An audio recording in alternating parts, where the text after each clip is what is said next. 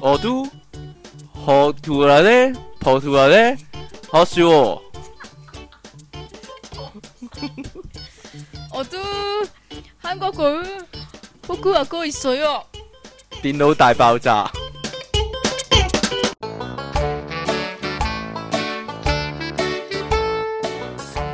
歡迎翻嚟 popup.com 嘅電腦大爆炸。如果各位近來咧有留意嗰個咧，我都學緊韓文啊， 唔係，我都學緊韓國語啊。嗰、個廣告嘅話咧，就會知我哋講乜啦。我嗰個簡直係可以攞嚟拍廣告啊！我講到標準啊！你你你遠啲先啦。好你你遠啲先。哦，歡迎翻嚟 popup.com 嘅電腦大爆炸，呢度繼續有出體傾同埋積積清奇離岸神啊，係你哋苦悶人類嘅救世主啊嘛！我哋又開始一集咯喎，今次呢，我哋特別呢係現場直播噶，係啊啦，係啦，咁各位就會睇到我哋呢究竟講直播嘅時候呢會做緊啲乜啦。咁依家呢，你哋應該呢喺畫面上面呢見到呢，即其離岸神呢係食燒賣噶，喺度行。當眾表。演食燒賣噶，咁唔係你想點啊？你幾多點上嚟啊？食啦，唔係啊，就係、你早啲你。我特登。噶，呢啲我特登噶喎你。繼續啊。有好多小朋友咧話咧，誒、我哋三點直播咧，佢係翻緊學係睇唔到啊。咁所以咧，所以繼就推遲。冇錯啦，三點半放學啊嘛。咁四點應該翻到屋企啦。咁我哋咪開始咯。哦，咁嘅。係。啊你，真係用心良苦我特啊！登㗎，係啊。係啊，同埋咧，阿即其尼昂神咧，各位有所不知啊，就係、咧，如果咧兩點零咧嗌醒佢嘅話咧，佢心情唔好啊。啱先咧對住自己屋企咧嗰個電腦發脾氣啊，離奇啊真係。哎嗱，依家直播緊啊，佢唔可以打人啦，亦都唔可以發脾氣。亦都唔可以發脾氣咧，突然間，嘿又唔碌啦，咁樣就走咗啊！咦，呢個咧以前咧係發生過噶，我特登爆你啲嘢出嚟嗱，趁住直播大家公審，即係你老實啊， 又又西面攻勢又開始啦，好 繼驚續啊！啊！好多人驚啊！呢啲即期嗰啲惡行咧，大家平時睇唔到啊嘛，因為隔咗一重啊嘛。喂，你唔好行咁埋啦， 好驚啊！啲啲喂，有人都冇翻學，啲有發惡夢吓，冇翻學， 你有冇搞錯啊？點解啊？慶祝國慶啊？你唔好理呢啲住先。琴日咧，我睇新有人有人問係咪離岸神屋企係㗎？係呢個係離岸神屋企嚟噶。咁誒，因為個鏡頭咧個範圍比較狹窄一啲啦，呢度睇起嚟咧係比較企理噶。但係如果你去坐喺我嘅角度嚟睇咧，哎呀，救命啊真係！個咩意思啊？請問救命啊！ 真係，果然我我我以為咧單身女仔咧就會好混亂啦，但係其實佢係有成個家庭噶，都係更加混亂啦。個問題 係，就係因為一個家庭所以先揾你媽媽會唔會反對咧？將你屋企嘅實已經況睇到咯喎，播放出，咦？哎呀，我終於睇到啦！我部機，哎呀，我依家相信有奇蹟啦！我琴日咧睇新聞啊，咦？但係冇晒留言嘅，定係點解？係啊，因為我入過去啊嘛，切，唔係我琴日睇新聞咧，係話咧國際足協嗰個副主席啊，納吉啊，佢佢因為涉嫌乜乜物物啊嘛，跟住俾人告啊嘛，然之後咧判決就係咧佢禁止所有參與所有同足球有關嘅活動啊。抵死我我個心即刻諗，咦咁佢落街踢波得唔得咧？自己又或者應該唔得啦。嗱，同足球有關嘅活動啊嘛，應該跟住唔得，我我就諗，咦咁佢如果打 winning 得唔得咧？都唔得，都唔得。咁佢溝女子足球隊嗰啲隊員得唔得咧更？加唔得，我我就係諗緊，會唔會睇波都唔得咧？喺屋企踢西瓜波就可能得，唔係睇波都唔得啊，可能都唔得，睇波都唔得咁樣真係慘啦！ 嗰啲撈多金嗰啲，佢佢嗰啲撈 TV 嗰啲要即刻 cut 晒佢啊！睇波都唔得。不過咧，就算睇得咧，佢都會 cut 撈 TV 噶啦，因為冇波睇噶撈 TV 依家。好啦依，家有啊，第時先冇，第時先冇啊將，依家有，但係將來會冇，係啦，好但係啦再，將來就唔知，咁啊，即期咧仲係望住啲燒賣咧，我哋係唔會俾機會佢食噶，係啦，佢依家仲未仲未抽到空食燒賣，一粒都未食到。煩唔好煩啊，唔好煩，咁我哋 dead 咗一秒喎，你想點先？我拍哋咗佢咯，係咪開始新聞啊？而 家阿點咧 King 唱首歌先啦，不如哦 Sugar Baby 啦我唔識啊，Handy Handy Baby，Handy Handy Baby，我但係要跳埋喎，起身， 快啲嚟啦！新聞啊，唔該，阿生係啦，新聞報導啊，即期要講先啊，我講先啊，係啊，啲燒賣攞嚟啦，吔屎吔屎係。係好啦，咁咧唔知近排咧，大家又有冇搭飛機咧？嗱，上次我哋就講咗咧，搭飛機咧，有啲人就會入廁所嗰度咩咩啦，搞嘢，係啦。咁今次上一集咧嘅事啊，係啦，今次咧有人就想入廁所啫，未入咧就想已經入都唔得啦，係啊，想入都唔得噶，嚇未入就已經先俾人指控係行為不當啦，吓？仲嚇親啲機組人員添。入廁所就行為不當啊！係啊，點解咧？就係因為有個英國男子啊，叫做英文啊，誒好簡單嘅，Ờ, James Gary，係啦，James Gary。咁就但係點啊搭解叫國粹嘅？真係奇怪啦！咁人哋台灣譯音啊哦， OK 咁就搭呢個叫做荷蘭皇家航空，咁就由呢個英國愛丁堡咧就飛去荷蘭嘅阿姆斯特丹嘅。嗯咁、， 但係咧，佢喺飛行嘅期間咧就唔知點解啊，佢想開呢個廁所門，但唔係啊係唔小心開咗呢個飛機艙 門。黐線嘅，咁又佢係呢覺得個太熱啊！係啦，呢、個舉動咧就嚇親晒所有嘅機組人員啦。咁所以咧，佢一落飛機咧就俾呢個刑警拘捕咗啦。又有七個刑警咁樣咯，捉佢！砰砰砰砰係啦又拉埋暗角啦。有七個咁啊，係啦，咁啊拉拉埋暗角唔知做乜啦。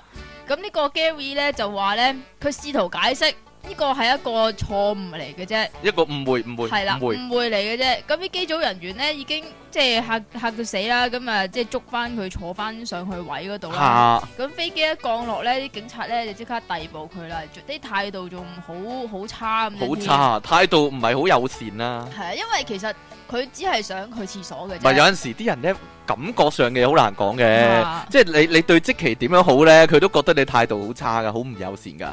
有陣時可能佢係呢種人 嚟噶，吓、咁有陣時係咁啊嘛。我就真係覺得係咁啦。 好啦，咁點咧？可能啲警察 已經我好講得未啊？好有氣好有禮貌噶啦。係啊，係咧係啊，繼續啊， 我講好啦，得未咁啊呢個咧叫做倉門當廁所門啊，真係離奇啦。咁佢有咩懲罰咧？唔係，我未講完。係啊，其實當時嘅情況咧，佢只係掂到嗰個艙門嘅手把嘅啫，嗯咁、就並未並未造成任何意 外㗎，造成任何意外就死啦，失事啦架飛機即係佢並未可以開到呢個艙門，嚇。就已經俾唔知幾多個人撳低咗啦。開到就死晒啦，氣壓驟變，啲人吸晒出去啦，呼呼吸晒出去係咯，應該係都未定啦。咪就係啦。咁誒，佢佢但係佢嘅懲罰都好少啫喎，佢只係喺呢個居留中心咧留咗一晚，罰咗六百歐元啫喎。同埋六百歐元，六百歐元即係嘅六千蚊港紙啦，乘乘係啊十乘十啦係啦。咁誒，另外咧，佢話五年之內咧唔可以再搭呢個荷蘭皇家航空咯係啦，喎，咁所以好大巴閉咩？家唔搭唔搭全大家如果想去廁所嘅話，係啦自備一個最好點樣啊？？ 自備個廁所門或者係啦。咁咁啊，其實係咪真係因為啲人知道佢想屙屎啊、屙屎啊、屙 B 啊， 所以咧你食嘢啊要，所以就唔俾佢去啊，係嘛？哦，有人話佢可能想直接屙落街啊。我直接屙啦， 咦係喎，高空三萬尺，我諗咧大氣層哎咧呀，你你冇聽過一個傳說嘅咩點？樣啊？就係如果你喺飛機嗰度去廁所咧，會衝咗出去嘛係會衝咗出街㗎嘛。但係佢唔會落到地噶，點解啊？因為快咗啊。受空氣摩擦咧，佢會變成一個流星啊，可以話係。但係有有陣時以前咪講過。以前咪講過咯，有陣時啲人咧晾衫咧有啲啡色點點落咗去咧係 B 嚟噶嘛。係啊。跟住其實係飛機排放落嚟噶嘛，啲都市傳說嚟嘅。都市傳說。好啦，呢度呢有個成都嘅新聞喎，點解呢？ 點解即期咁中意呢？四川成都啊，有個男人呢叫做陳陳峰啊，陳陳建峰，化名啊。陳峰係咪哦啊，化。名。佢之前呢去買新屋交吉嘅時候呢，遇到啊一個呢糊塗嘅即期啊，遇到呢個糊塗嘅管理員喎， 又拎錯。 又拎錯鎖匙啦，又帶錯房啊！佢當時呢亦都冇查證呢，究竟嗰間呢係咪自己買嗰間屋啊？但係呢，原來呢有奇情啊！據呢個成都商報報導呢，陳峰呢嘅新屋呢就喺呢個成都錦江區嘅人居錦上春天 A 區，大家去睇睇啊，睇睇佢間屋係點啊！好佢複雜啊！唔知道啊，佢 我再提一次啊，成都錦江區嘅人居錦上春天 A 區，佢話呢物業同開發商嘅工作人員呢，喺九月二十日交吉嘅時候呢，帶佢去嘅，哇點樣啊？ 帶佢去嘅爸爸呢，一單位二零。二四零一號房啊，一單元二四零一號房，佢直頭爆晒人個地址出嚟喎，係咯。跟住將嗰個如果大房家門去匙成俾咗佢都嘅話啦，咪可以去睇下咯。佢真係入咗屋。嚇然之後咧，仲開始叫開始啲裝裝啊修人員嚟裝修添嗯，裝修咗五日，即係打晒地基啊，鋪晒地板咁滯噶啦。然之後呢，原來先發現呢，自己間屋呢係隔離單元嘅二四零一喎。我諗呢應 我應隔該係咗成個區喎，真係唔係成座啦，可能。係咯即，係 A 座同 B 座啦係，啦都係二四零一，但係 A 座同 B 座咁啦，佢叫一單元同二單元啦，好奇怪啦。跟住佢話呢，原來呢就係呢個管理人員呢俾咗錯誤嘅鎖匙，即係即係佢就係掌管晒所有人嘅鎖匙噶咯係咯啊喎。跟啊住就帶佢去錯房啦，然之後呢先至導致呢裝錯修啊，呢啲個叫做間屋呢就已經堆積咗呢大量嘅水泥啊，而呢個廚房啊、陽台啊嗰邊牆呢已經全部剝碎咗啊，剝爛埲牆啊。而浴室嘅地板呢，亦都咧做好一層防水面啊。咁誒，仲、未完全完全整光嘅，咁依家呢就要停工啦。咁會唔會原本嗰間屋嗰個人呢要佢賠翻呢？定還是要佢整翻呢？唔知當佢哋發現呢裝裝修裝錯屋嘅時候呢，已經呢用咗呢人民幣二千蚊，咦，好少啫喎！而嗱，大家睇睇啊，二千但係蚊。人哋二千蚊可能已經係等於我哋嘅廿萬咁樣。唔知啦，嗱，二千蚊可以整咩啊？係咯，我都唔知其實人民幣二千蚊可以整到啲乜。大量水泥咯，同埋剝爛一埲牆咯，同埋呢個 地板浴室地板整呢個防水層咯，係啦，咁其實二千蚊係好抵喎，係咯，攞落嚟香港就好抵啊，真係。係佢咯。話好唔係唔係唔係彩，等先等先，點樣啊你唔知人哋啲料係乜㗎？哦，唔知啊，發泡膠啊，又係，可能即係啊石屎入面有發泡膠啊係。啊，佢話好彩咋，因為呢，再過一晚呢，就連廚房道門呢都會封咗，因為佢哋諗住呢再整另一道門、喎。但係阿陳峰呢，最擔心就係呢，佢有哋將人問陳峰個 friend 林峰啊，啊啊啊啊啊！點解佢哋唔講陳建峰嘅？因為陳俾你講咗啦嘛。哦，係喎，俾我講咗咯。佢哋將咧人哋屋企咧嘅其中一面牆剝碎咗喎，唔知對方咧會唔會賠要要求賠償啊？不過我諗好平啫，佢二千蚊都整到咁多嘢咯。係咯我諗裝返埲牆啊2000蚊肯定係豆腐渣啦，有人話。 跟住咧，誒、而呢、個呢單咧叫做交污交房擺烏龍啊嘅管理人交員咧污。啊，交污，交污哈哈哈哈 交污。佢話咧，只係回應呢，因為咧呢個小區嘅流動編號咧俾人改過啊，嗯所以咧先會造成一片混亂喎。咁至於咧佢會唔會負責賠償一部分咧就唔清楚算法啦。啦，點會賠償啊？我諗將錯就錯啦，不如嗱，橫掂都係係啊嗰個咩二四零一號房咯，咁咪一單元同二單元交換咪得咯，其實都係嗰區啫得嘛，啦，個 view 唔同噶嘛，個 view 唔同，個鄰居都唔同，可能係可啦，能是但一個係咯。靚有靚女咁樣係嘛？啊，你真係啊！點啊？你個燒賣未喐過我頭先偷食一粒，喎， 收食咗一粒啦。 睇下你個口入面有冇燒賣阿太靚啊，話即其眼腫腫未瞓醒，啊！你真係觀察入微啊！係啊 佢係咪咁遠都睇到我眼，佢係咪用 iPad 睇㗎？ 佢用好大個熒幕睇係啊！啊咁大個熒幕，其實十七 App 有冇人話俾我聽，可唔可以用網頁嚟瀏覽嘅咧？即係例如說，我喺電腦 desktop 可唔可以睇嘅咧？定啊其實可能得噶喎，定係淨係可以喺電話嗰度睇嘅咧？ 唔係如果裝裝咗個 boost 即係誒叫做 Android 模擬器喺個電腦嗰度，唉，冇啊，冇冇咁專業啦，鬼識咩？鬼知咩？吓！你遠啲個咪啦，你爆晒啊煩！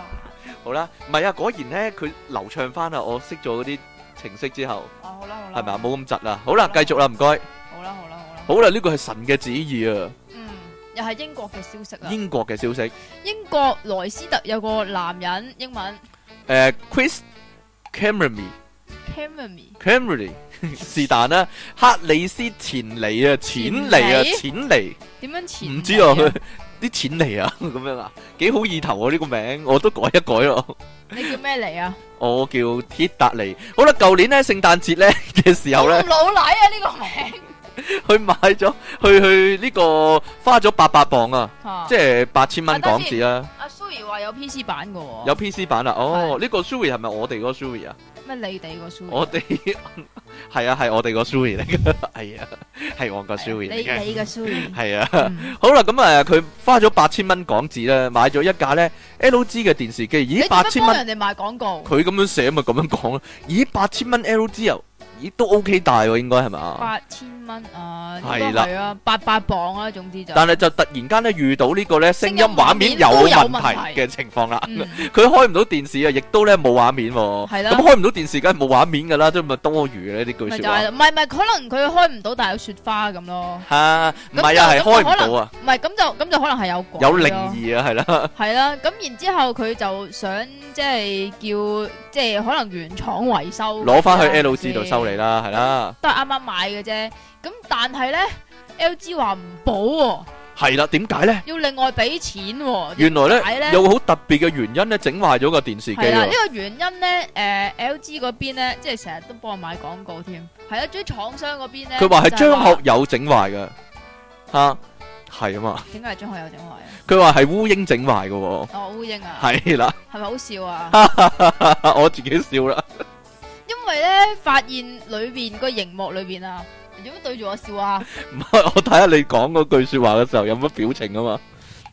煩。咁咧，佢就話咧，我又要再講過啦。你話你 咪衰啊？係佢話咧，發現咧，呢個熒幕裏邊咧，原來咧夾住一個張學友啊！你係咪想我咁講 啊？我估到你會咁講啦。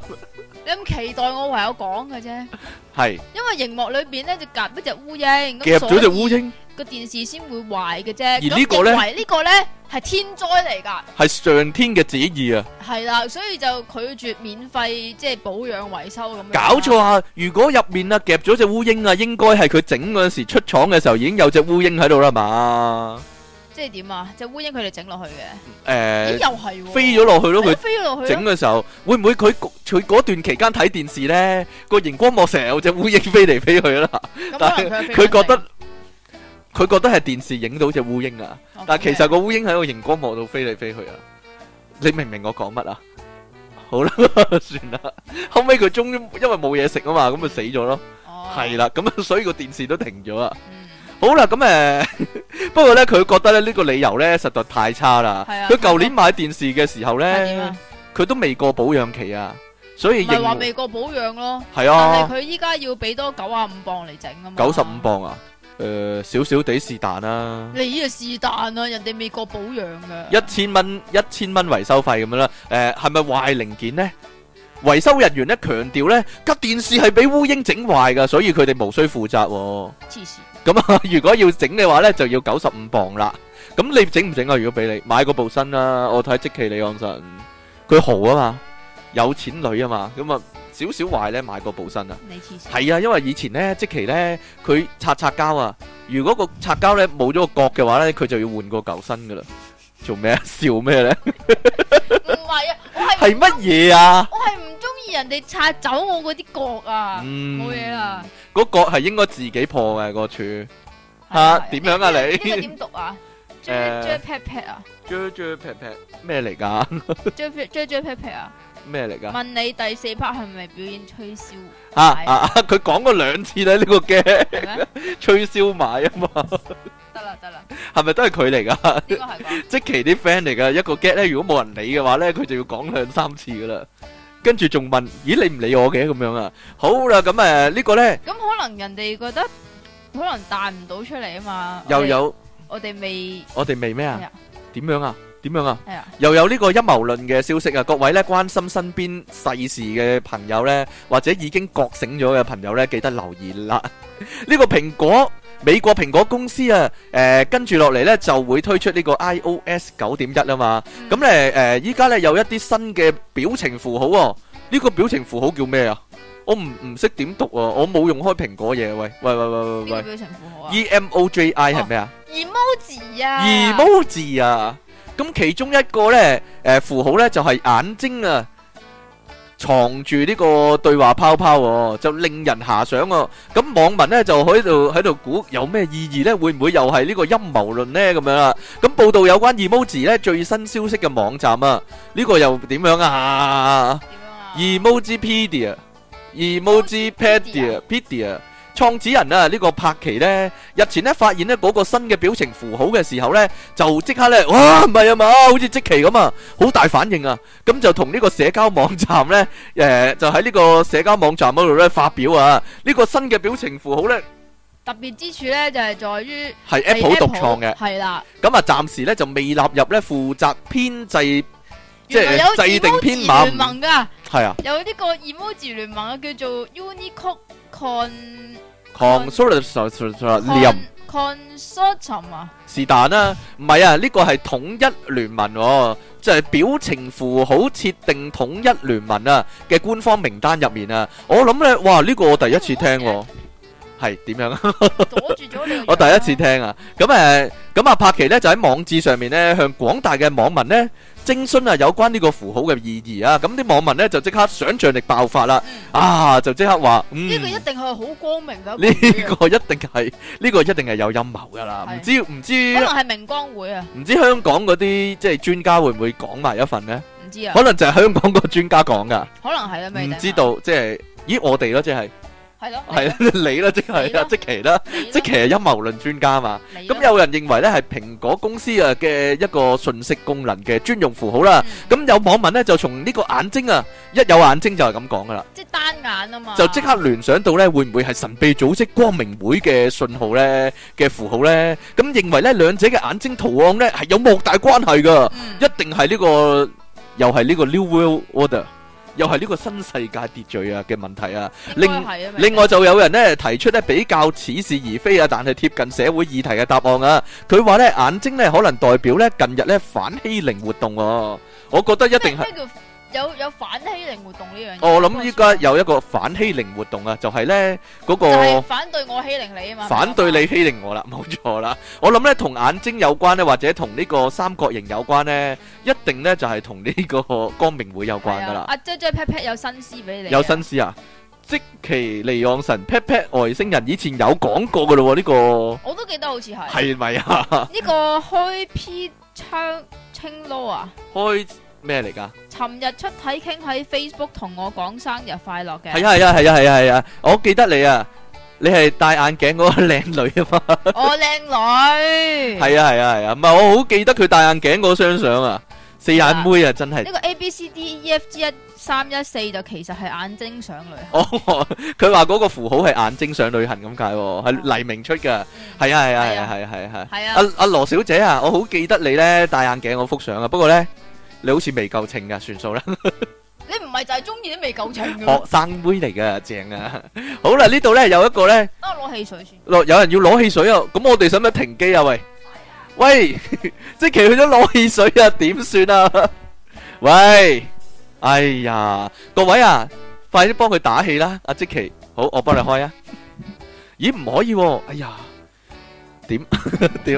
呢個係你嘅呢個，係呢個我㗎係啊，你可以正啊呢個你可以住先㗎嘛哦，唔嗱得，唔知大家有冇讀咗你啲嘢睇過你會，嬲啊唔！知大家有冇睇過低俗喜劇咧？我冇，你冇啊？冇啊，其實好多人都睇過㗎啦，佢有一幕咧，即係叫做最堪稱最經典嗰幕咧，叫做搞女仔啊嘛。搞女仔，係啊，你明唔明咩叫搞女仔啊？唔知啊，做女仔就知，搞女仔啊！係。咁，但係咧，現實世界之中咧，竟然美有啊國咧竟然真係發生一個搞女仔嘅事件，會唔唔會係超常巧合咧？知係其實佢唔係女仔係奴仔，即係大過女仔嘅，即係女仔係奴同埋馬，馬，嗯然之後生出嚟噶嘛。嗯，係嘛好離奇哦！嗬，咁係驢搞馬定係馬搞驢咧？我真係想知我啊！諗係馬搞奴啩，哇，咁只驢咪好馬搞慘，奴係咪一個人嚟嘅？馬搞驢，驢搞馬都係一個人嚟都嘅，得啊。係咧。好啦，咁點樣咧？咁點解呢個人要搞驢仔咧？因為咧呢、個嗱有個廿歲嘅青年就喺農場工作，廿歲就要搞驢仔啦，因為佢唔知點解摸下摸下只驢咧，突然間欲火焚身、黐啊，線！咁所以咧就同呢只驢咧就發生性交啦，哎呀，發生一段關係，發生一段情啊！但係係啦，電影入面呢個主角咧係被逼同女仔搞嘢噶嘛，係啊但。係呢個係自願噶，純粹自願。係啊，佢因為因為抚摸，即係與呢個女仔啊，唔係驢仔發生觸摸咧，所以決定 我與你發生觸摸，係啊，所以決定咧就都係拉佢埋暗角嗰度搞咗佢。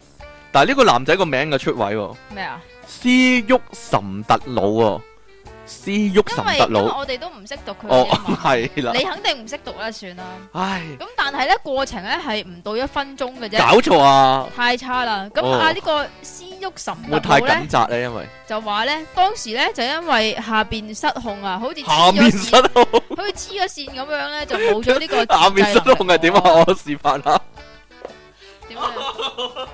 你算啦。下面失控，咁佢堅稱咧呢次咧係第一次同呢個黐性嘅奴仔咧就下次會性同交同嘅性啊啫，，可能都上次係係都同啊未定啊同，性定係可能係都未定啊。佢話感覺好差，以後都唔會 再做。感唉覺好差。事後咧呢個黐性嘅奴仔咧，黐線嘅奴仔咧係冇受傷嘅，係啦。咁啊但係係咁，佢就梗係被拉啊，係啦。被控告，嗰佢係被控告咩咧嗰條？叫咩？叫與動物發生性行為罪啊！但係嚴格嚟講，人類都係一種動物嚟嘅。咁如果同其另一個人類發生性行為，又係咪與動物發生性行為罪咧？嚇、咁你有冇同個動物發生性行為啊？哦，黐性嘅動物，唔係啊！我我諗咧，呢、個法律條文要清晰一啲啊，係，與人類以外的動物發生性行為罪啊，應該係。好啦好啦。咁如果同一個外星人發生性行為咧，咁都係與人類以外嘅動物發生性行為喎、與類人形生物發生性行為咯，哦，即係猩猩都唔得，嚇嗰啲係哺乳類冇可能得嗯動物，嘅， 但係有唔。好唔好再深究好唔好？好啦，一旦罪成咧，係會坐監九個月嘅。咁我諗咧，九個月之內咧，即係如果坐監九個月之內咧，就好大可能咧會與人類發生性行為啦， 就會喺入面。你算啦，你你唔好再糾纏喺呢個問題。我好想糾纏喺呢個問題度啊！你點讀啊？下個，你你讀呢個呢個啊？有人食燒賣啊，趁人哋工作嘅時好候煩啊，你講啦，佢嘅拍檔喺度做緊嘢啦，但係咧佢喺度食燒，嗱個頭咧移出咗鏡頭啦。嗱，其實佢係食緊燒賣㗎，大家知唔知啊？好啦，原來咧。咦？呢、個唔俾我講啊！搞錯，我正想講。好啦，哇正喎、啊！唔怪得你俾我講啦。係啊，因為你先有資格講。究竟啲靚妹點解會同大叔交往呢？點解會同啲大叔拍拖呢？啲大叔都好高興，我諗係啦。你可以以大叔嘅身份嚟到用去以大現叔嘅身說身法份，，但我唔係大叔，我好明顯仲係一個年輕人啊，你年邊青度年輕啊年青人啊，心態年青咯。有女人啊，中意呢個小鮮肉啊嘛，但係呢，亦都有啲女仔呢係特別中意呢個大叔嘅喎、咁啊特別中意呢啲老肉喎、咁樣講老肉一句話，嗰個飯啊老肉呢經過呢燉耐咗呢，然之後呢就有呢個口齒留香嘅滋味、喎。啲大叔啊之所以呢，到底點解能夠呢叻過嗰啲即係仲仲勝過啊呢個小鮮肉呢？以下呢就統整咗呢同大叔拍拖嘅各種美好、喎。咁大家呢，各位女性朋友呢係，咪真係美好㗎？我點知各位靚妹呢，就可以考慮考慮啦。喂喂，我成日咧，即系我睇呢個新聞嗰陣時咧，我就諗起你係大叔控喎、但係個問題係。點解啊？我諗各位各位聽眾都知㗎啦，係咪啊？黎明邊度係大叔 啫？黎明唔係大叔，咁我都唔係啦。黎明幾多歲啊？ 诶，大我廿年啦，大你廿年 啊，係咯，唔係我之前咪舉個例咯，三大中港台三大大叔，講啊，黎明、金城武同埋出體傾啊嘛，係咯，關出體傾咩事啊？我想咪問三個咯，篩選咗出嚟就係三個啦。好 啦，係嘛？好啦，咁唔究竟？係啊，黎明唔係大叔啊，OK？點解唔係大叔啫？嗱， 叔啦，好啦，咁啊，究竟有啲咩好處呢？啲大叔，第一係樣嘢就係、有安全感，嗯，安全感其實我想講姜越老越辣，佢食幾多靚妹你真係唔知喎。係咪黎生食幾啊？多靚妹啊？你講啊！因為呢啲僆仔你唔好呢，再揾嘢遮住自己啦，有人講你啊！啲啲後生仔呢，係只係小屁孩啊。係啲大叔呢，有豐富嘅人生經歷啊，令你覺係得呢安全可靠啊。喺呢啲僆妹呢迷惘嘅時候呢，就可以俾你依靠啦，或者呢幫你指引一條方向啊成。為你嘅避風港啊，等你呢不知不覺呢就會依賴啦，同埋撒嬌喎，哇係！咁嘅咩？都幾爽喎，諗諗諗落諗落，我呢個大叔諗落都幾爽啊有！人話有安全套，所以有安全感。有安全套，所以有安全感啊！或不如你話射唔出，所以有安全感啦。點解啊？又關射咩事啊？鬼！知咩？第二個呢就係包容力十足，因為好有包容，容力嘅。已經有我我以為女仔先有包容力添，點解嘅？包住 係啦，小姐多多包涵係啦。繼續啦，唔該， 你繼續啊！包容力十足啊！咁啊，即因係為呢佢知啲道大女叔啊，人要啲乜嘢喎？係啊，因為佢可能咧已經歷經滄海係啊啊，。即係啲弟弟就唔知啲女人要啲乜啊嘛。嗯因為咧講得上做大叔咧，可能已經拍過幾次拖啊，甚至離過幾次婚啊，所以咧佢知道女人要啲乜啊，嗯所以咧就能夠咧好體貼嗰啲靚妹啊，同埋包容啲靚妹。嗯係啦，啲大叔咧冇時間同你咧嘈埋啲無聊小事啊，亦都咧會更有同理心咧，等你咧互相體諒彼此啊。如果咧你唔小心咧加班，成晚都唔會唔能夠陪佢嘅話咧，佢可能咧仲會準備好咧第二日嘅早餐啊，同埋營養補給品咁樣喎。咁即係爸爸 啦，爸爸都幾好啊，有幾多爸爸想？算啦，唔好講啦，呢個問題。 你講啊，你講啊，想肥水不流別人田咧，你做爸爸嗰陣時咪會咯。我冇啊。嘛，我冇女啊嘛，冇所謂啦，所以好啦。阿阿 Luna 話 Luna Good Luna Love Good 話老臘肉喎，老臘肉好啦，係啦，同埋 C Tony 一九八七就係悉尼東尼啊，Hi 你好，Hi，好啦，咁诶，仲有呢個呢，就係捨得對你好啊，就唔係呢，每個女人呢都想呢要名車接送啊，或者收埋啲奢侈品噶嘛。嗯，不過呢，累積咗一定社會地位嘅大叔啊，咁使錢啊，自然呢就豪一啲啦。咁對於呢吃喝玩樂嘅時候呢，咁誒。呃俾多少少錢呢，佢絕對唔會咧介意啊，亦都唔會咧同你講話 A A 制啊。啲僆仔呢就好難講啦，啲僆仔比較孤寒一啲啊嘛，即係因為啲僆仔佢哋賺錢唔多咧，賺錢唔多又唔可以咁講嘅，就算賺得錢多都孤寒嘅，有啲人係啦，好難講嘅呢喂啲唔。係噶喎，點樣啊？我識有個男仔咧，嗯，誒，即係以前嘅朋友仔啦，以前嘅朋友仔，係啦，咁佢咧就對佢女朋友咧好豪爽噶，嗯。即係譬如佢買一個一比比二億咁樣啊，二億俾晒你， 係繼續講啦， 買一個乜嘢啊？即係佢，譬如佢自己買一個誒嗰、個叫咩咩 course 啊，即係咩嗰 course 啊個叫童軍標誌嗰個嗯，銀包咁樣樣咧，佢、會買多個俾佢女朋友喎。然之後哦佢着咩鞋咧，又買多對俾佢女朋友喎。嗯，即係要務求一樣啊！你明唔明啊？要務求一樣啊。咁所以咧，佢每買一樣嘢咧，咪要 Calvin Klein 咧咁就女裝 噶嘛。有女裝噶，但唔一樣啦，咁係 嗰度中間有個摺可以伸出嚟噶嘛。咁佢女朋友要嚟做咩咧？嗰個嘢咁可能上面有個接可以伸出嚟咧。咁啊係喎，我黐線嘅嚇。得未啊總之要買埋一樣嘢啦。係啦，嗯總之總之就係佢買咗啲咩，然之後佢女朋友咧就會有相同嘅東西。我覺得咁唔係幾好噶。點解啊？例如如果買寵物小精靈咧，一個買金版，另一個都買金版，咪唔可以交換咯。你明唔明我講乜啊？喂，算 啦，你唔明噶啦，算啦。好毒啊！係 A B C D E F G 一三一四，原來係金吉人。哦，佢係金吉人啊！你好啊，金吉人。我哋有幾多人聽緊啊？十七個。係，哦，其實唔多係啦。喎。你哋一人俾一千人個心一人，俾一千個心啊，我哋都係得都係得嗰一個毫幾啊七，一 毫七，一毫七啊！一千個心一仙啊嘛，定係一毫啊？一毫一毫啊？但係其實得四分一毫咋，因為計台幣噶啩。唔係啊，唔係啊，但係我記得蘋果好似講話咩一千個心有兩毫嘅，一千個心有兩毫，係啊，我俾你啦，不如唔好咁辛苦咧，即 其嚇我私人喺個銀包仔度攞俾你，我俾晒啲散紙你啦。係啊，係啊，係啊。好啦，咁啊，大叔仲有咩好處咧？就係咧領略生活品味啊，同埋態度喎。我唔覺得你咁大個人有啲咩生活品味咯，我好有品味㗎，你唔知你邊啫方。面有品味 咧？佢話大叔咧，可能你咧有味就係知道咧邊個年份嘅紅酒配紅肉啊，識得帶你品嚐咧。阿黎大叔真係識㗎，最道地嘅手沖單品咖啡啊，就喺呢個多士博士嗰度啦。喺佢哋嘅知識領域呢，總有一個部分呢，等你呢可以深深被吸引，甚至着迷啊！留喺佢身邊呢，就好似搶先體驗自己嘅未知嘅世界咁樣喎。嗯，唔覺得係你喺我身邊有冇體驗到呢個未知的世界冇呢？啊，就但係你係體驗到未知的實相喎，可以話。係啊係啊。好啦，繼續啦，唔你該。繼續啊，有成熟嘅魅力喎。嗯，睇我就知啦。你又話人哋遮住你，自己我就會遮住我，遮住你啊咯，係定係呢個大叔啊，嚇。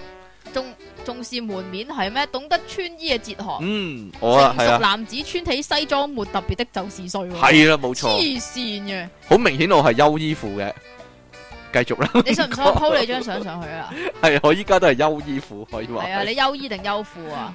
即係如佢話，加埋啲鬚根，根啊，係啦，你鬚根咧，我啲鬚根就散發住呢個雄性嘅費洛蒙啊，比起咧，荷爾蒙 啊，比起咧比起呢散個發臭汗嘅死僆仔咧，佢嘅身上或者有一份吸引你嘅淡淡清香。我兩樣都有啊， 我有一身臭汗，亦都有雄性嘅荷爾蒙可以話。你知道我依家幾慘啊？佢話交往好放鬆我，點解交往會放鬆咧？完全因為咧面對問題嘅時候咧，啲大叔咧能夠從容不迫啊，冷靜思考同埋解決啊，比起咧遇到任何事情咧就縮翻呢個兔子洞啊，愛理不理啊，甚至推卸責任嘅死僆仔咧，啲大叔咧能夠理性咁解決難題啊，比起咧啲年輕男性咧多咗一份責任感、喎，咁啲僆妹自然就輕鬆不少啦。阿金吉人話咧，香港嘅大叔咧就可以教你點買波買馬咯，買波買馬係。咯。咪香港嘅大叔呢，都係啦，比較從容不迫啊，唔似即其利昂神咁樣呢，遇到任何事呢就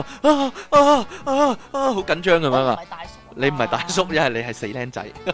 我死靚妹啫。好啦，，仲有呢個呢，最後一個呢，醒大家啊，可以話係係啦，醒大家之前，我哋讀一讀留言先啦。讀一讀留言有咩留言係呢啦，阿 I ？Iverson，Iverson 係啩？唔知佢話我夠買粒燒賣喎。啊 I- ，Iverson， I out song 我唔唔知啊，係啦。係阿 J J Pat Pat 就話唔俾心俾兩億其他嘢得唔 得喎？得唔得啦？ J J Pat Pat 係男仔嚟嘅咩？ 我以為係女仔嚟添。唔唔知喎，但係佢係佢佢有特殊嗜好噶，佢個 J J 係要對住 pat pat 噶。喂 喂，嚟啦喂，點樣啊？你 唔好咁煩啊！好啦，呢個呢，我大想我想睇下上面啲留言。呢個醒一醒大家啊，各位呢，拎係啦定呢個筆記簿出嚟啊，唔該，嗯，咁抄低啊，有呢個台灣嘅消息嗯同大家分享㗎，最尾梗係講下啲大家貼身關心嘅話題。係啦，好似東張西望啊，而家係啊，咁咧最夜近晚。有有個調查發現，點啊？夜晚就因為有好多人咧，都即係做啲起機啊、飛機升降啊，因為有嗰十啲七 app 啊嘛，嗰啲事務啦，係咪先？咁咧，我咧就喺呢度同大家分享一下，究竟如果你除咗起機之外，想做愛做嘅運動，究竟幾時先至係最好嘅時機呢？係啦，原來呢，誒根據呢個英國牛津大學睡眠專家啊海利啊，佢咁樣講啊 Kelly 啊，咁樣講啊，佢話呢，原來呢，隨住年齡嘅唔同啊，你可能關心呢、個誒、呃死亡死換腦啊亡。換腦死亡門路，隨住年齡嘅唔同呢，搏嘢嘅良辰吉時呢，亦都會唔一樣喎、佢嘅有咁嘅建議啊，呢、個呢係美係英國牛津大學嘅專家所講噶。係係啦，大家睇睇啦，二嗯十歲嘅人最好嘅搏嘢時機係咩二呢十？歲唔關你事啦，二十歲我我差唔多啊，二十歲下晝三點，因哎為廿歲嘅人精力旺盛，如果想做愛做的事嘅話呢，其實隨時都得嘅。咁但係呢，下午三點呢係成日之中最充滿活力嘅時候啊，所以如果呢個時間咩嘅話呢，效果會係最好喎、哦，凌晨一點鐘係一個人最眼瞓嘅時候，呢、個時候啊，唔係兩點你咩？就可以去殺佢啊！你冇睇少年賭神噶 少年賭神講一點啊，兩點一點噶，係啊，好啦，咁啊三十歲人又點呢？我啦都係唔關，大概係我啦，你最四廿咗噶啦，三十歲人最好係幾 時話？三十歲人呢，最好呢就係朝頭早八點二十分，阿即奇你一世都冇搏嘢你。 點解啊？你朝頭早八點二十分，你啱啱瞓嘅啫喎。佢話呢個時候呢，陽光最美好、喎，會激發呢體內嘅睾丸素啊。淨係貨男仔嘅咋呢個，係啊。女仔唔冇所謂噶，女仔唔係逆來順受係唔嘛？係，咁佢話 如果呢個時間男仔做主動嘅話就最好，因為會睇快體體激發體內嘅睾丸素。我哦兩個男仔都可以刺激埋荷爾嘅，蒙。即係兩個男仔亦都可以。你同邊個男仔我唔嚟㗎？知啊，咁有陣時你點知啫？每個人唔同噶嘛，咁即係兩個女仔就一定唔得啦。佢兩個女仔嘅都話，冇睾丸素，兩個都冇高遠數係啊咯， 係咧。好啦，咁四十歲人呢，去到四十歲，你可能注意呢個關節健康啦。係咪。係啦，咁你咯，最好嘅搏嘢時間呢，就係、晚間嘅十點二十分、喎。嗯，因為咧呢、個年齡層嘅人呢，進入老化階段，我猜老過你，啦，我猜過你老化啦啊！你。佢話需要呢，就係、放鬆同休息啊。十點二十分，而晚間十點二十分呢，就係、呢身體釋放催產素嘅時候、喎。咦，咁好易有啦，搞嘢嘅時候呢，就會令男女呢更加放鬆啊！係咯，着搞完就會瞓着覺噶啦， 應該。咁啊好咯。好啦，五十歲人咧但係計我驚佢十點三十分就完啦瞓咗，唔知啊喎，。 係啊，瞓咗啦已經。五十歲嘅人咧，係啦，就係夜晚十點。差唔多啫，爭早廿分。廿分鐘，因為朝頭早有好多事情要處理，所以最好臨瞓之前就搞嘅。臨瞓之前搞，搞完仲要沖涼啊！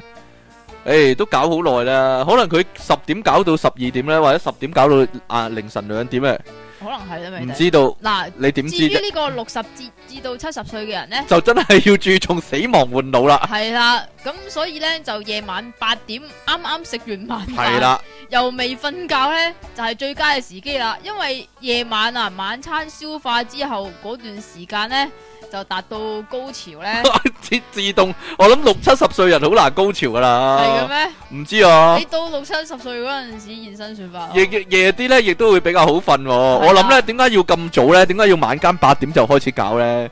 佢起得機嚟都十點啦，係嘛？你講笑佢就講笑講笑講笑講笑。有人問係咪因為揾葉柳起機啊？有分因為有葉柳噶，啊好啦，咁呃誒，因為咧有十七 app 嘅關係啦係，阿即其尼昂神咧快樂不知時日過啊！依家咧已經去到咧四十分啦，咁係啦今日呢咁我要我咩會作出剪輯噶，你會作出剪輯係定 嘛？還是唔剪啊？大家咁想唔睇直播嗰啲人咪嘥晒咯。誒唔知咧，好啦，咁誒，大家呢，我哋依家休息一陣啦，等阿即其利昂神呢食晒兩串燒賣之後呢，我哋就會繼續噶啦，一陣見啊啦喎。好啦，歡迎翻嚟 popup.com 嘅電腦大爆炸，呢度繼續有音樂情人出體傾同埋苦悶人類嘅救世主啊，即其利昂神啊。雖然呢，即其話呢唔好咁長啦，但係我估呢會好長噶啦。好啦，咁誒，今日呢係第一百七十四集嘅電腦大爆炸，我哋依嘅家。係第二節。呢個係第二節啊！我哋嘅題目係咩啊？我哋嘅題目係乜乜贈品啊嘛，贈品啊，係乜啊，乜乜贈品啊嘛乜乜乜 贈品？嗱咁，但係咧我哋做嘅直播咧，頭先係斷咗一陣噶，嗯，咁大家入翻嚟咧，咁我哋就繼續開始啊，都係得廿個人都啫。廿個人，唔係啊！我諗最盡係得廿個人嘅啫。點點解咧？點解咧？你唔使走音噶吓？點解最重最重得廿個人先？一你嘅歡受歡迎程度，個人係啊受歡迎程度嘅問題啦。，得係廿個 fans，唉咧，咁冇辦法啦。不過咧，各位咧，如果錯過咗我哋嘅直播嘅話咧，可以咧上去 com 嗰度咧睇翻嗰個錄影啊。好啦，咁啊，係冇呢樣嘢係 㗎。冇呢樣嘢啊。其實咧，贈品咧，我覺得咧最初嘅贈品咧，應該係嚟自乖乖噶。你知唔知噶？即奇，你有冇食過乖乖啊？乖乖，係啊，乖乖有贈品噶。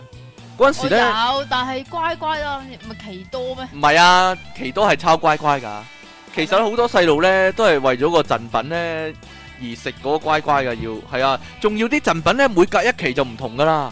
每每隔個贈品唔同咗咧，其實唔係，佢會換廣告噶，直唔頭係唔係乖乖啊，係乖乖啊。係嗰啲一次過滿足晒你三個願望。哦，嗰個係再之後噶啦，好耐好耐之後噶啦。係咩？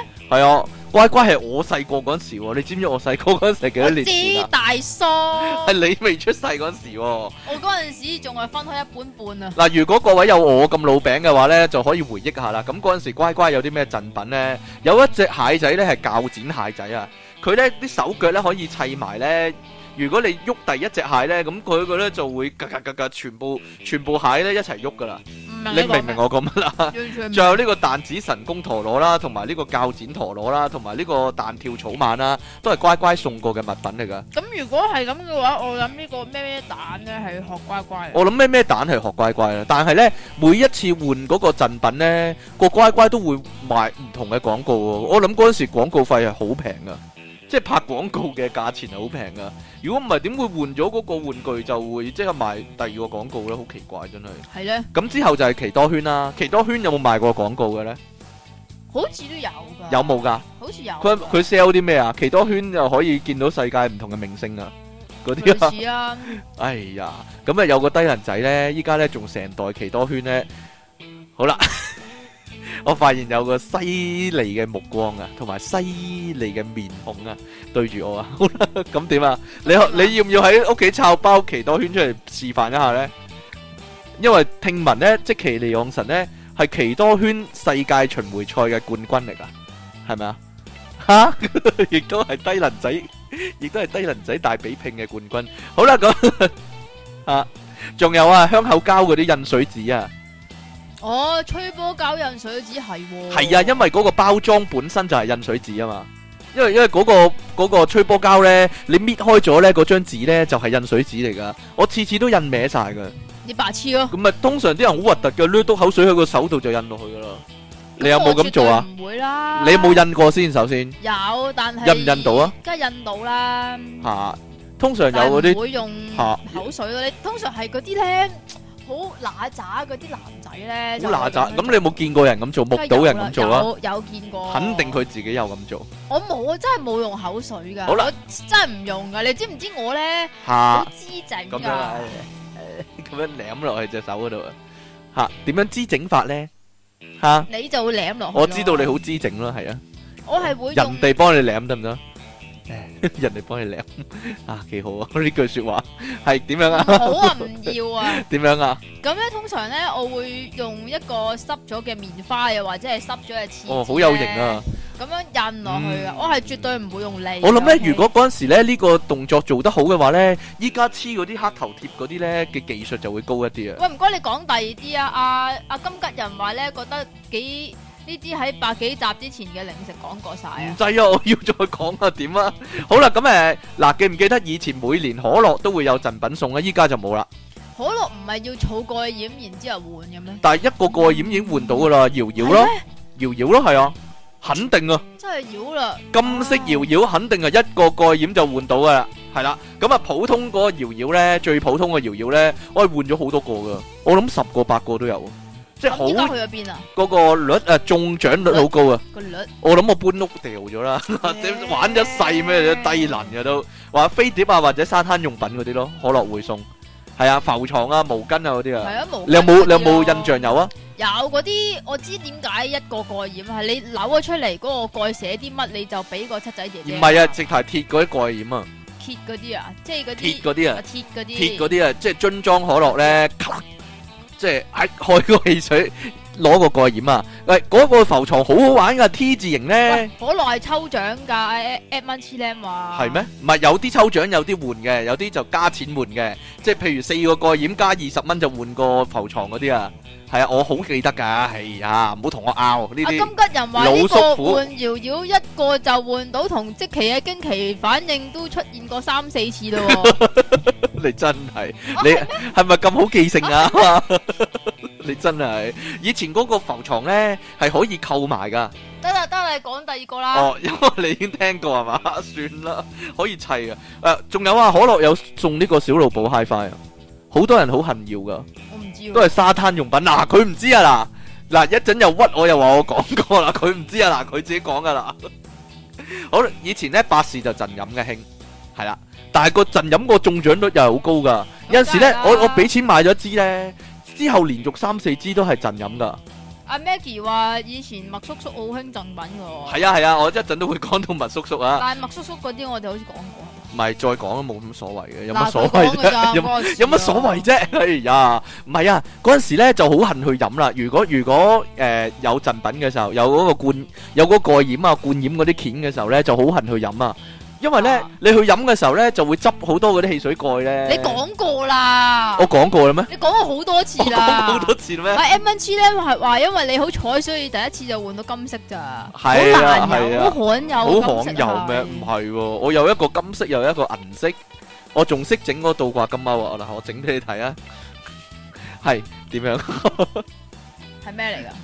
個搖搖啊，啲繩啊，翹個三角形啊，跟住搖搖喺中間打千秋啊，你識唔識啊？嗰個叫 Rock the Baby 啊，嗰、個叫做倒掛金鈎啊，香港叫做，嘿呀！係咪好啦，我記憶中以前呢，某個汽水啊，應該係維維拉汽水啊，維拉係送過呢個魔術道具嘅，魔術道具，係啊，即一盒，入面有五款，即係嗰啲變走銀仔嗰啲啊，變走銀仔啦，有有個有波板糖咪有變走銀仔啦。嗯有個膠嗰個圈咧，即係唔係鐵嘅喎， 好好嘅老土喎。咁啊有個缺口咁樣又咔咔啲圈又加合埋啊嗰啲即係人咯，人都係魔術又師變啦，啤牌嗰啲咯係咪。嗰啲咁啊啊嗰個你唔知有維他汽水㗎，我唔知啊，啊有維他可樂啊嗰啲喂㗎，大佬，我好難飲下㗎㗎，gap 啊，好好難飲，下㗎係 係啦。咁啊雪條都係㗎，好多陣食㗎。但係雪條除咗陣食之外有咩餸咧？雪條其實有嗰啲咩 HiFi 啊，大獎就係咩雙人來回日本機啊係啊係啊係啊，雪條同雪糕有啊嗰啲，啊講過我啦，講過啦咩？金吉人都話你去飲汁到好多個汽水蓋去換，你都講過啦。我講過啦咩？好啦，咁講出奇蛋啦。我唔明點解呢啲出奇蛋嗰啲玩具呢，嗰啲差別可以咁大啊！即係如果呢係出嗰啲卡通片嗰啲玩具呢，就真係好靚，好想要喎。係啊，如果唔係嘅話呢，就你好知唔知以好前求其嗰啲玩具，以前出奇蛋啊我最中意儲嘅邊個系列啊？一個島咯，上面有棵椰子樹嗰個 唔係啊，唔係啊啊，係史多皮啊。 Snoopy 系列。但係你有冇發覺呢？如果唔係推緊卡通呢，即係例如聰明笨伯呢，又係好靚噶嘛。嗯，嗱，但係如果唔係嘅時候呢，就係有個島呢。睇唔到。上面有棵椰子樹咁樣砌落去咯，同埋有架車仔有四個轆咯，好求其嗰啲咯。近排如果你講出奇蛋嘅話，最紅就梗係 Minion 啦。唉，收皮 啦，我已經儲齊咗一套啦。儲齊咗一套，但係咧，好叻啊，好叻啊，頒個獎俾佢啊！阿邵逸夫係，哎呀，好煩啊！但係我知道咧，嗱外國版就誒誒、呃呃三隻三隻咁樣就有個蛋，真係以前嗰啲出奇蛋咁樣。但係依家咧香港版咧就唔知點解係兩邊分開噶嘛，兩邊分開，係啊兩邊分開，然之後一邊咧就半解蛋呢啲一叫，邊咧就揭開咧，你係有兩粒高丸，係啦，有兩粒 你講㗎啦同埋一劈朱古力咁 樣有。兩粒高丸一劈醬咁樣，系啦，啊咁另外一邊就係玩具啊嘛。但係以我所知咧，就係咧，诶，如果你買香港版一盒三隻嗰啲咧，得一隻先係 mini 嘅，其他係撈咗其他嗰啲嗰啲钳嘢咧。嗰啲鉗嘢，即係係啊即期啦，鉗嘢。好啦，咁點誒，解係我咧？以你過來你係鉗嘢啦，要你以你過來人嘅身份你講下，你中意食兩粒高丸嗰啲啊，定係一隻蛋嗰加啲一咧隻？蛋嗰一啲啊隻蛋好過兩粒。丸，係係啊， 阿 Maggie 咧就話：哎呀，點樣啊？商場有遊商戲場玩，如戰場。換現場節目飛咩嚟㗎？哦，我諗係類似攤位嘅嘢我啦。記得細個時匿喺商場、超市執其他人哋唔要嘅單，嚇啊！出奇蛋，唔係啊，佢話哦出商場啊執單係啊執單啊執單據，係啊，好多咧嗰啲虧空公款嗰啲人咧都係咁啊，執人哋啲單去報去報銷啊嘛。好啦，咁誒嗱講咧呢個老麥傷心樂園餐啦，係都有呢啲誒講埋先嚇你，Pet 講啊 Pet Alien 冇即期蛋㗎，即奇蛋。冇啊，冇有冇即期即蛋期啊，蛋啊？有冇吓一次過滿足三個願望啊？即期冇啊蛋，，冇即期蛋即嘅，期攞零蛋就有，係啦，冇即期蛋，但係好啦，咁誒嗱，其實誒、呃除咗呢個出奇蛋之外，即期蛋之外咧，呢、個老麥傷心樂園餐都有呢個問題㗎。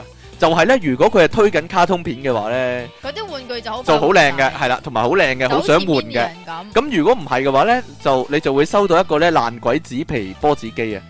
即係個波子機呢，個面係塑膠嚟嘅，個背脊係紙皮嚟噶。如果浸濕咗就會爛噶啦，嗰啲你明唔明我講乜啊？你明唔明我講啊乜啊？我啱啱攞到個奇怪玩具，係啊，係咪紙皮波子機呢等？我睇下先，你去攞啊！ 好啦，咁誒，但係咧，其實以前咧，老麥傷心樂園餐咧都有啲可取之處噶，就係、如果佢出翻咧嗰啲誒老麥嗰啲人物嘅話，係啦，咁就都幾靚噶。我記得咧，以前咧有呢個小飛飛、滑嘟嘟同埋呢個漢堡神偷咧嘅車仔啊，嗰啲車仔仲可以合體添噶，誒太空船啊，太空以前太空船啊，以前咧有出過一系列嘅布公仔麥當勞機械人，但係我好似講我麥當哦勞機械人，唔係啊，仲有啊漢堡包變形金剛啊，都好好玩噶嗰、個，哎有呢個啊，咦呢、個送咗出去啦，不如嗱有呢個啊，係老麥嘅波子機，求其波子機呢個 叫做，唔係係求其鐵珠迷宮呢個應該叫，係啦，呢、個你讀嗰個英文一笨 Mr. ，blah blah blah blah，peer Pat body，peer and body， and Salmon。唔知係乜嘢嚟啦，係啦，咁誒仲有啊老。哦，我知啦，咩係咩八啊寶狗啊？唉，唔好理。 啦，哎呀，好煩啊你。好啦，咁誒老麥仲有咧送俾大人嘅物體啊，就係玻璃杯啦。哦，除咗玻璃杯，仲有玻咩璃贈杯，通品咧？常你都要加兩蚊換嘅係嘛？咦，唔嗯係喎，好似會免誒誒誒哎哎呃加哎大，哎唔係唔係，你要食加大個套係啦餐，咁然之後佢就就會送俾你噶啦。，就係世界盃咧，就通常會有呢個啦。點樣啊？最衰啊！上次 Minion 換晒之後，俾啲樣衰玩具係啦。佢話哈哈即其蛋即係考靈蛋 喎。啊係啊，加大就會送噶啦，呢、個老麥嘅玻璃杯。咁除咗玻璃杯之外，仲有咩送呢？嗱，我記得呢，以前呢有個呢，我都好痕要噶，係咪啊就係嗰啲漢堡包、薯條嗰啲呢 I Q 積木啊， ？IQ 值即係呢，佢有個薯條個殼，但係呢啲薯條呢就不規則形狀呢，要攝到啱啱好個位呢，哦你先可以攝到入去嘅，咁就好考 I Q，好考智力嗰啲嘅。咁咁啊，即期呢近排就唔唔啱玩呢啲啦。哎呀，做乜打我以人啊？前有啊，係啊，但係砌唔到啊嘛。你嘅智力啊嘅問題啊，呢、個點樣啊？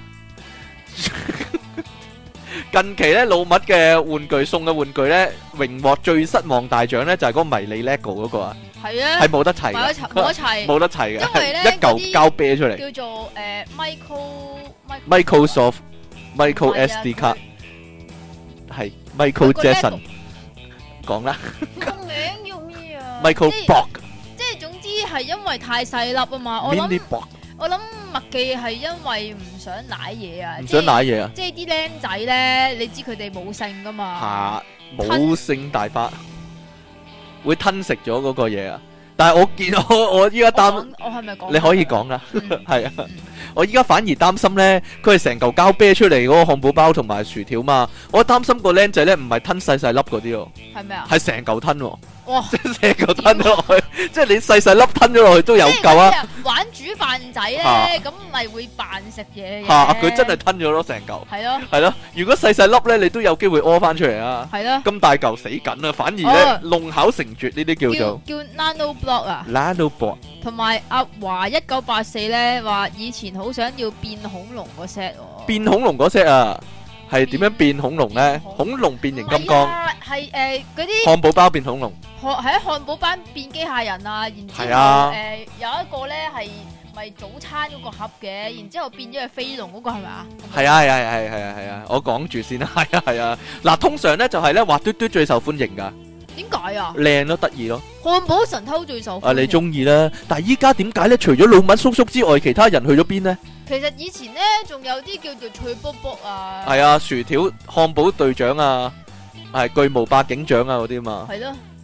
芝士漢堡隊長原本嚇麥當勞咧講過未啊？講過下啦，都冇所謂啦，原本麥當勞有啲壁畫咧係畫晒嗰啲喺度啊，我覺係啊得嗰啲好恐怖，噶， 嗰啲好恐怖啊啊係。啊嗰啲好細路仔恐怖見到會驚噶。我諗誒、呃有個傳聞就話係麥當勞叔叔私底下殺咗佢哋啦。嗯我諗我諗要追查下呢單嘢，係啊，有陰謀啊！因為呢嗰、個麥當勞叔叔呢嗰隻眼啊，大家唔知道啊，係同光明會有關㗎，知唔知啊？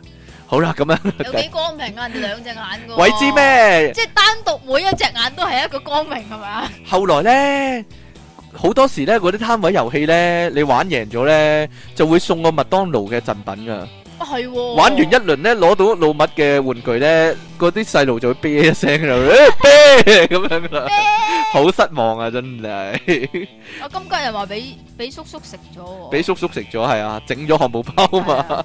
喂，其實咧誒肯德基都有送嘢嘅喎，大家知唔知咧？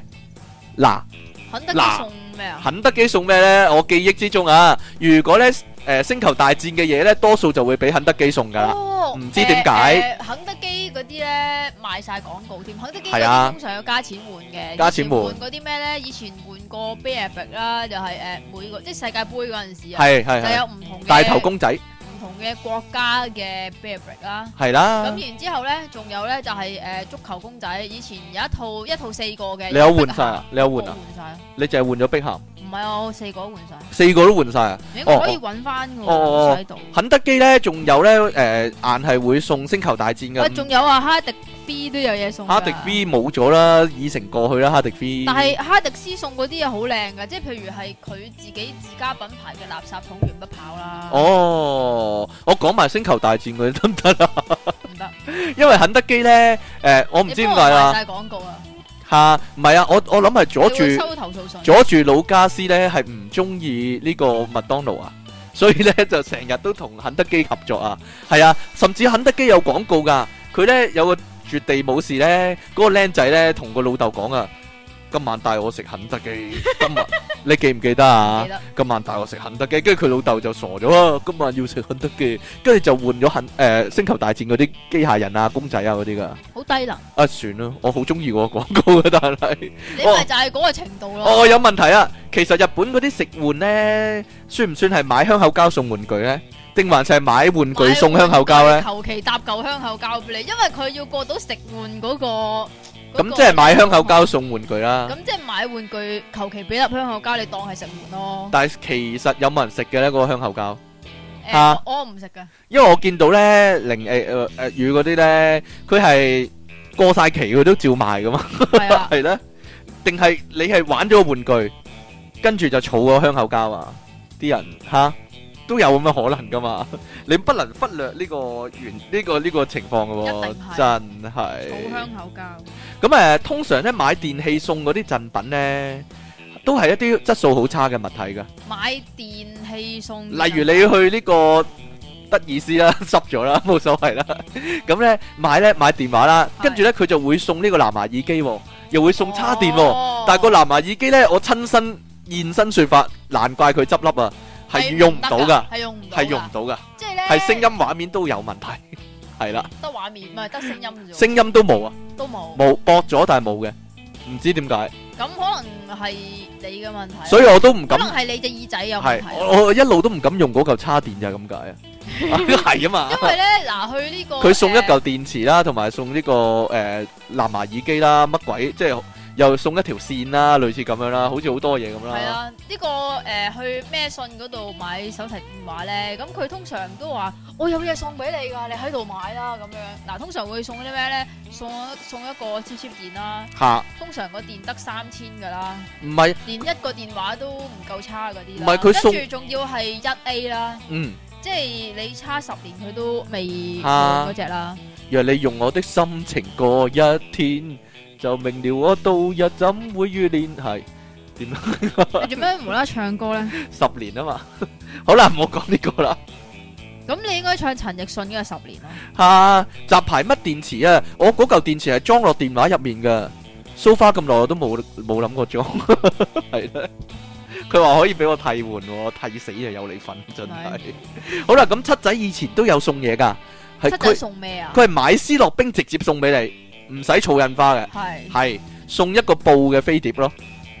係啊，哇！你真係咩年代㗎？誒、有個有神秘怪客嗰個年代啦， 神秘人嗰個年代啦，唔係啊，啊，依算啦，你講過啦，我記得我講過啦。啊你你去咗 OK，我再講我死都。你黐線，你去咗 OK，然之後話要斯諾賓噶嘛？係啊，因為以前啲思樂冰係有改名噶，例如咧紫色咧應該係叫做菩提子啊嘛，啊但係佢特登要叫紫外星咁樣噶，唔係菩提老母咩？吓、跟住佢就送一個布嘅飛碟咧，好痕耀噶，唔知點解咧，啲布有啲飛碟硬係好似可以玩花式咁樣咧，但係其實咩飛碟都可以玩花式咯，個問題係你玩唔玩到啫，係啦。嚇俾即期就實玩唔到啦。係啊係啊係係仲有啊，真係噶，以前思樂冰咧係換唔同口味咧就要賣一次廣告噶啦。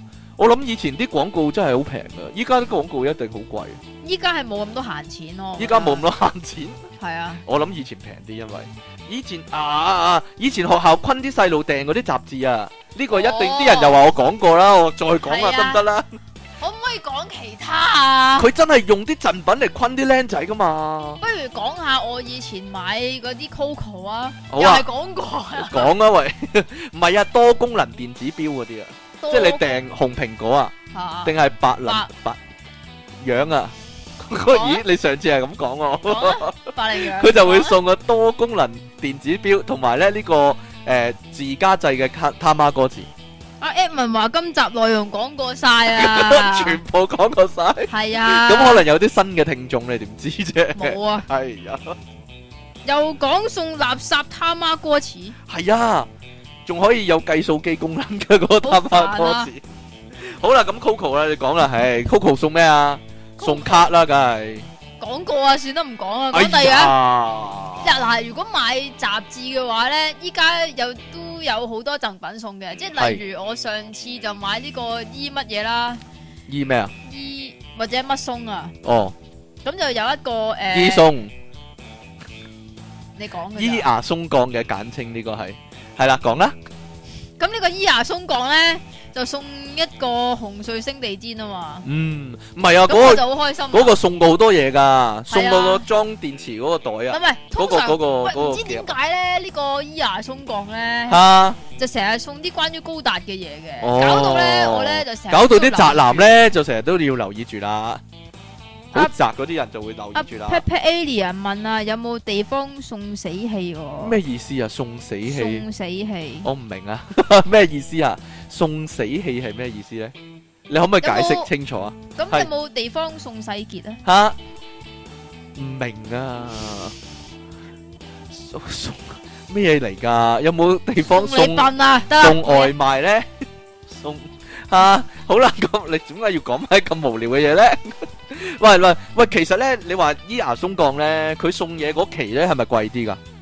誒嗱好似嗱好似你講啦，好似都係卅幾蚊啊，三十幾蚊，卅四廿蚊啦。咁咪即係其實唔係送咯，吓，哎呀，是但咁啦。佢唔係送啊嘛，佢啲貴咗點解係送啫佢？嗰啲叫精裝版，OK。嗱，講到贈品咧，日本雜誌啲贈品就真係誇張啦，係啊，分分鐘係成件衫啊，成個手袋咁送俾你嘅，係啊，但係咧一送嗰樣咧就。百零蚊咯會百幾二百蚊噶 啦，咁啊，咁即係唔係送啦，即係你買個手袋送本雜誌啦，其實哦，送死氣啊！有冇地方送 dead air 啊？啊哈哈哈，即期咯，呢個邊個嚟㗎？阿 Trace 又咁講咧，Pat Pat 外星人又咁講。阿阿 Trace 你真係聰明嘅啫，啊，即期會送 dead air 咯，就係係啊，我會送出 dead 係啦 air 弱俾智 㗎，真係好彩你冇將呢樣嘢咧帶到翻正式嘅電台咁做啊！啊，所以咧一物治一物就係咁解咧，依家咧電台咧有個有個佢嘅拍檔咧就即刻成日送俾佢啦，呢呢呢啲唔係叫做送 dead air，啲叫做咧係批唔出聲啊 ，OK？剃人頭者，人亦剃其頭，呢啲抵死啊！呢啲叫送抵死俾你，送個抵死俾你啊！呢啲叫好啦，咁誒、呃不過呢，香港嗰啲雜誌又係學埋呢啲啦，送朱古力嘅拖鞋啦， 朱古力拖鞋朱古力英文係咩呢？ ，chocolate 嘅拖鞋啦，係啦，同埋個牌子啊 chocolate，嘅拖鞋哦，點樣啊？因有為有陣時咧，即期呢。成隻成隻拖鞋都係朱古力，有陣時即期咧就係、弱智咗咧，即係個咩弱腦智個腦啊一時轉唔到啊哦， 就會咁樣啦，就會發生呢啲事啦， 搞人啦、又或者咧，誒、拖鞋同埋銀包，啊但係嗰本書咧又係啦，變咗成嚿水咁樣啦，咁即係唔係送啦？誒，其日實係買嗰個拖鞋啊就送書，係咪咁啊？係啦，日本版 Coco 都係咁噶，日本版成盒模型送俾 你噶，係啊，係啊，但係都唔係送八十蚊嗰本 Coco，七廿蚊啦，嗰嗰、個送咩啊？镀金車殼啊！係啊，镀金四驅車殼，係啊，有個低能仔就撲到買啦。咁點啊？邊個低能仔呢？舉手啊，唔該自己。哎呀， 打人！你呢啲叫打人咯，唔係叫舉手咯，靚仔。咁邊係送、喎？以前雜誌就規矩啲呢，送呢都係送洗頭水試用裝，我依家都有同埋㗎面，面嗰啲潤膚膏試用裝。有衛生巾試用裝㗎，咩呢？姊妹雜誌啊？唔係剪，其 實係求其一本雜誌嗰啲咩東啊嗰啲啊嚇、都會送㗎啦。咦咦咦，係啊係啊係啊，龍虎豹 送 condom 或者嗰個震蛋㗎。有嘅咩？我冇買啊，但係我見到咯，係啊，你點會知啊？你冇買佢佢擺喺雜誌攤嗰度報書報攤啊嘛，係嘛？係咧，算罷，啦，買咗買咗，男人我係冇好買呢味嘢㗎啦。啊，香港版。嗰啲好醜陋啊， 啲模特兒 點買得落手啊？嗯咁你咪買嗰啲英國版嗰啲嗰啲咩咩 Playboy 樓嗰啲咯。 Playboy Penthouse 係啊。電腦雜誌就會送碟啦，就係送嗰啲軟件嘅試用版啊，哦，有人話老麥早餐都會送啲試用裝嘅喎，試用裝乜嘢啊？即係譬如試衛用生裝、巾洗頭水嗰啲啊，哦，都會賣廣告嘅。如果但係周嗰街期派都有唔啦，係啊，如果嗰期譬如送 b e b e 係呢嘅洗頭水，咁嚇佢會賣廣告嘛。前排有㗎，嗯，依咁家就唔。知有我冇。冇啊！我食咁，我都冇食，好耐冇食老麥早餐啦。好啦，咁誒、呃電腦就會送碟咯，電腦雜誌啊會咩送碟碟啊啊，誒、軟件嘅試用裝咯。不過不過咁，以前大陸嗰啲 game 書咧就會送嗰啲碟咧係成個驚俾你啊。充滿翻版遊戲嘅係碟啊，， 啲人買買嗰個大陸 game 書就係為咗呢樣嘢啦， 呃嗯係咁啦。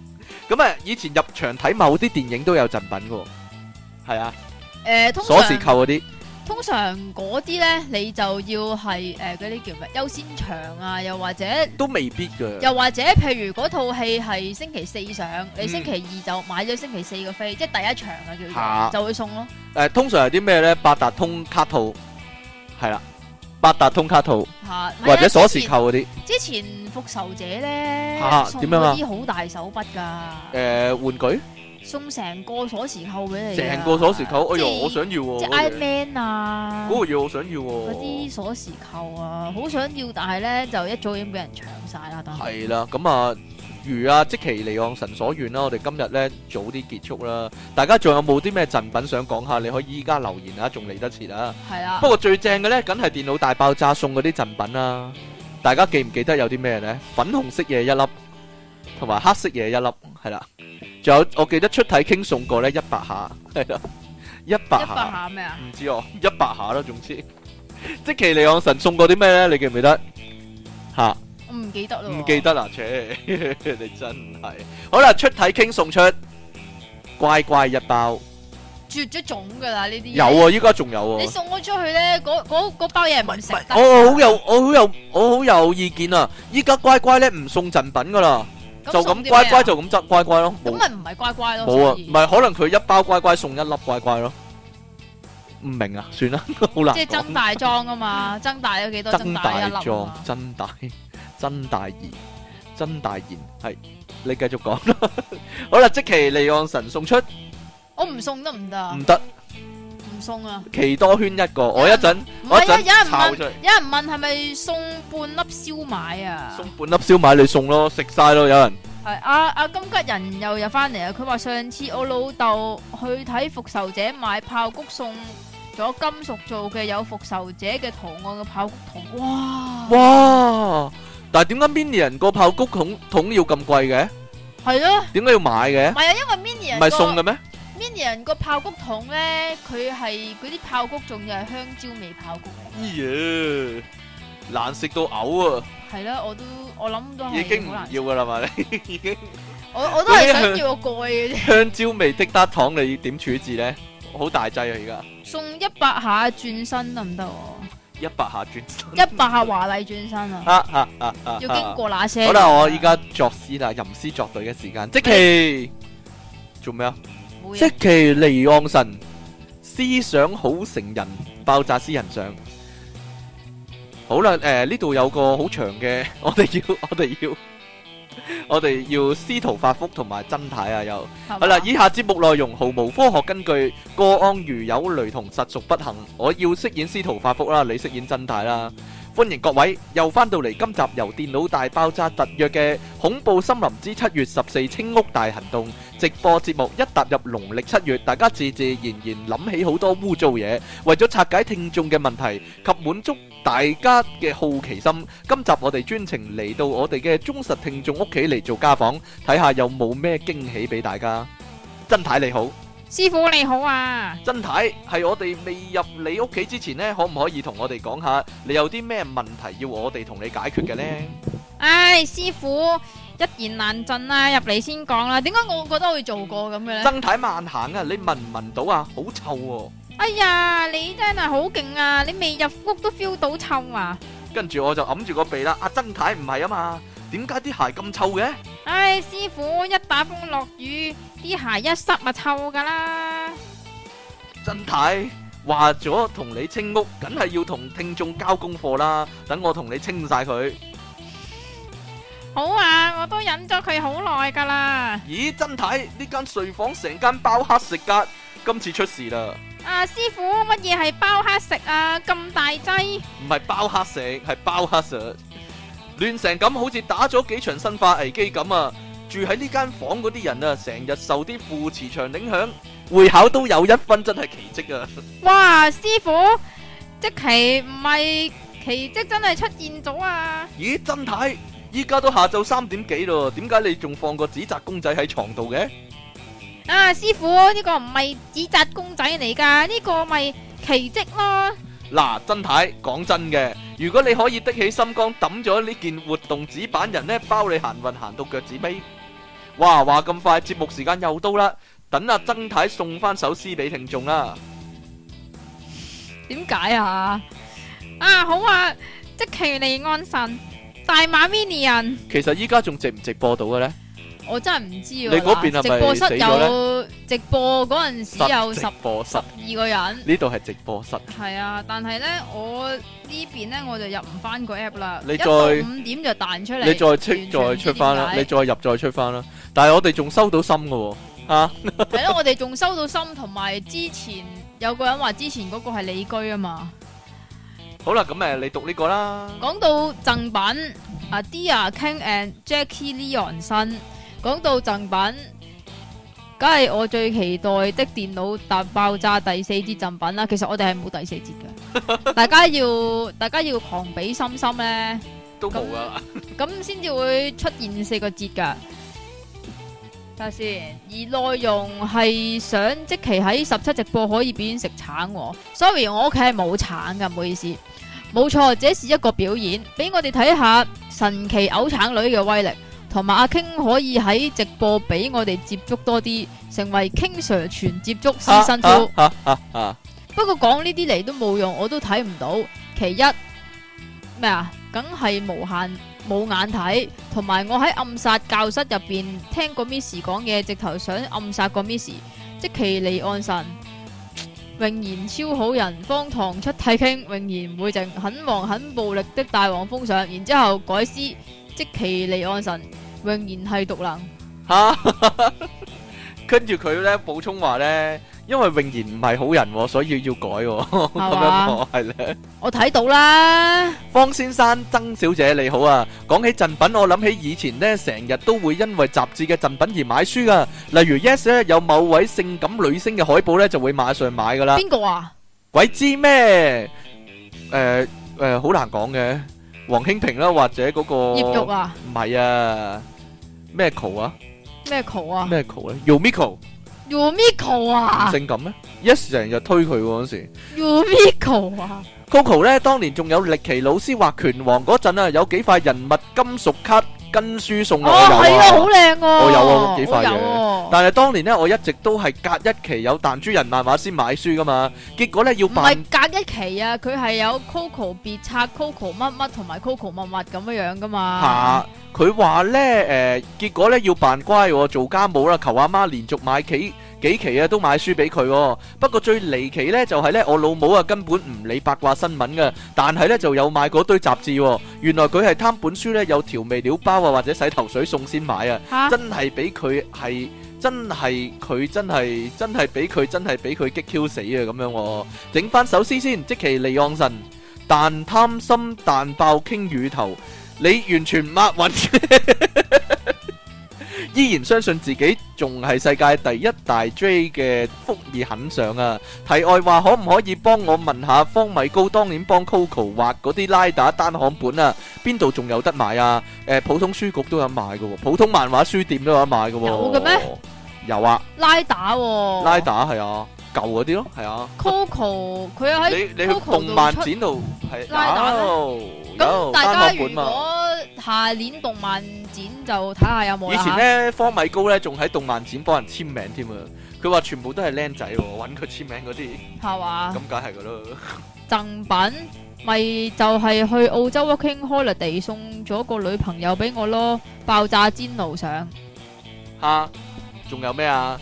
買雜誌送贈品，乜乜狗喎、成個所謂贈品啊，乜乜狗乜乜狗啊？都係喺本書度加咗價特別版先有得送啫嘛。好似朕買開嘅 game 書啊，即係呢啱啱過五百期嗰本呢，鬼知咩？多數都係啊隨書附送攻略啦，但原本呢十六蚊啊。係會加到廿幾三十蚊噶，不過十幾廿蚊有本攻略都 OK 嘅。另外，朕接觸得最多，梗係嗰啲買 game 送嘅所謂初回特典啦。初回到幾年後買都仲有得初回啊！可想而知有幾多人買 game 呢？不過呢，有啲又真係過一排就賣晒初回，再擺出嚟呢已經係第二版啦。